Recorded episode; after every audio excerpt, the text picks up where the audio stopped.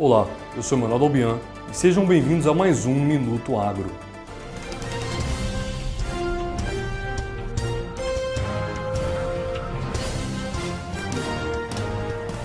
De acordo com safras de mercado, o dia foi marcado com preços predominantemente mais baixos no mercado físico brasileiro. Segundo consultoria, o alto custo de nutrição no confinamento e as chuvas vem atrapalhado a vida dos pecuaristas. Com isso, a procura aumenta e os valores seguem caindo. O ajuste do vencimento para outubro passou de R$ 264,60 para R$ 264,50.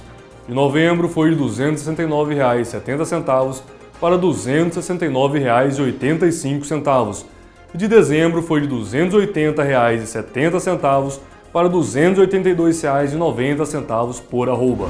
O indicador do milho CPEA teve um dia de preços levemente mais altos, mas continua sem força para avanços mais relevantes. A cotação variou 0,31% em relação ao dia anterior e passou de R$ 88,99 para R$ 89,27 por saca. Assim, sendo no acumulado do ano, o indicador valorizou 13,5% e em 12 meses os preços alcançaram 15,44% de alta. A Câmara dos Deputados realiza nesta terça-feira, dia 26, uma comissão geral para discutir e debater ações e estratégias para o governo brasileiro apresentar na 26ª edição da Conferência das Nações Unidas sobre Mudanças Climáticas.